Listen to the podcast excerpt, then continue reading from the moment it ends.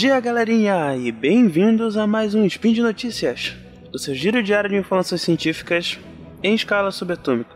Meu nome é Caio Ferreira, falando de Belém, e hoje, dia 23 Caosian, do calendário Decatrian, e dia 3 de outubro, do calendário Gregoriano, falaremos de biologia. E no programa de hoje, canadenses fazem vaquinha e compram floresta para preservação, corpos humanos continuam se mexendo mais de um ano após a morte, ratos gostam de brincar de esconde-esconde. Speed Notícias.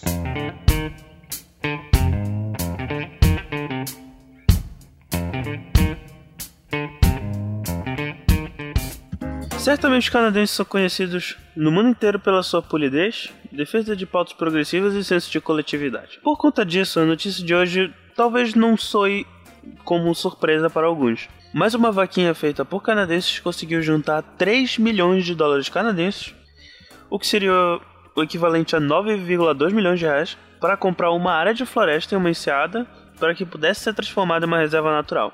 O financiamento coletivo ele foi criado pela BC Parks Foundation, que conseguiu adquirir os 800 hectares da área localizada na região de Princess Louisa Inlet, a 100 km de Vancouver, na Colômbia Britânica. A BC Parks Foundation é uma fundação independente sem fins lucrativos que tem o intuito de proteger as reservas da Colômbia Britânica, trabalhando em conjunto com a BC Parks, que é o órgão oficial responsável pelos parques né, nessa província do Canadá.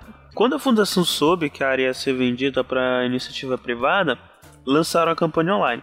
Por mais estranho que isso possa soar, a venda dessas áreas de floresta não é tão incomum, assim como a compra ou a tentativa de compra dessas áreas por organizações sem fins lucrativos.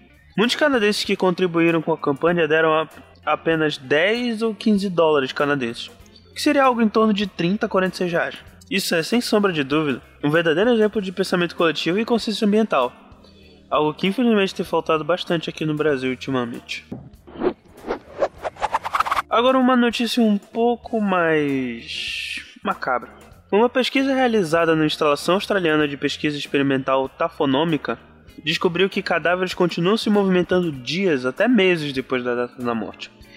Mas antes que vocês comecem a se desesperar ou festejar, dependendo da pessoa, quem sabe, isso não é o começo do apocalipse zumbi. Na verdade, tem uma explicação bem mais simples do que um vírus, fungo, prion, bactéria ou magia que reanima os mortos. De acordo com a pesquisadora Alison Wilson, esse movimento provavelmente se deve ao processo de decomposição do corpo, como, como o processo de mumificação do mesmo, ou até o ressecamento dos ligamentos do, do, dos membros. Como ela e os demais pesquisadores chegaram a essa conclusão? Monitorando um corpo, por 17 meses, com uma câmera filmando a cada 30 minutos. Na verdade, já era esperado perceber algum movimento, justamente por conta da decomposição. O que acabou surpreendendo ela e os demais pesquisadores foi o fato dos movimentos terem acontecido durante todo o período da filmagem, ou seja, durante 17 meses. Ah, e não foi movimento de alguns centímetros não. No início das filmagens, um braço estava esticado ao lado do corpo. Ao final, estava dobrado. Por mais, macra... Por mais macabro que esse tipo de estudo soe, na verdade é de extrema importância para a ciência forense, pois antes disso se acreditava que a posição do corpo era exatamente a mesma de quando ele morreu. Entender esses movimentos pós-mortem pode ajudar muito nos CSIs da vida, porque isso no final das contas ajuda o corpo a contar uma história. E daqui a alguns anos talvez seja possível estimar o quanto que o quanto que o corpo se move dependendo da quantidade de meses. E isso ajuda vai ajudar bastante a polícia no, no futuro.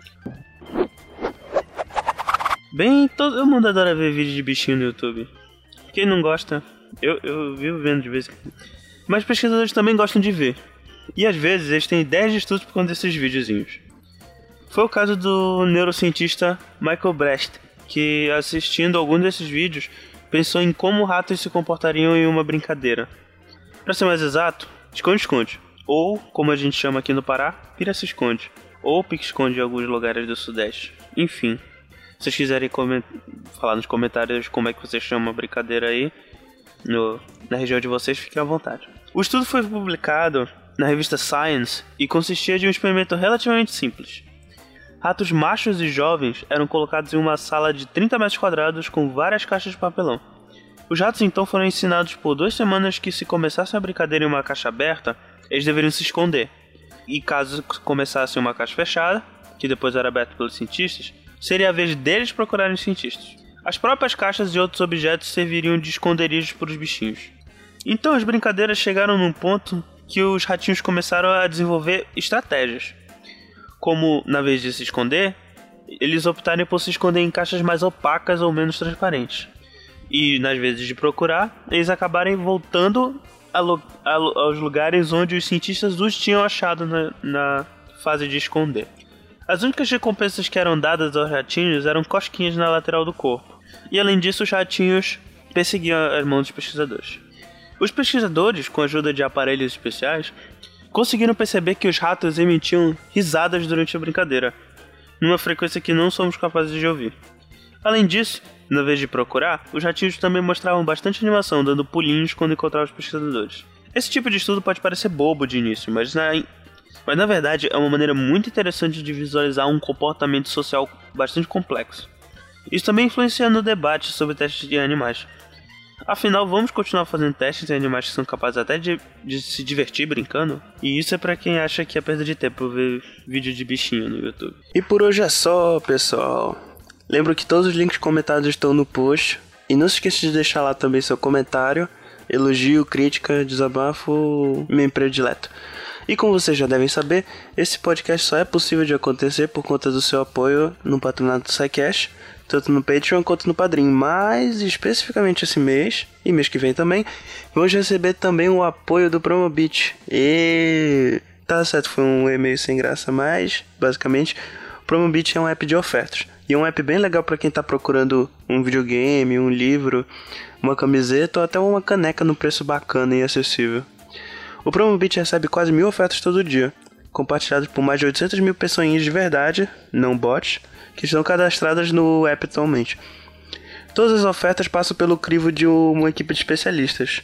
Ou seja, se a promoção não é real ou se o site não for confiável, ela não entra no app. E se você ficou interessado, não esqueça de entrar lá no site do promobit.com.br ou baixar o aplicativo no Google Play ou na Apple Store. Então é isso, pessoal. Um grande abraço, respeite a natureza dos bichinhos e até amanhã.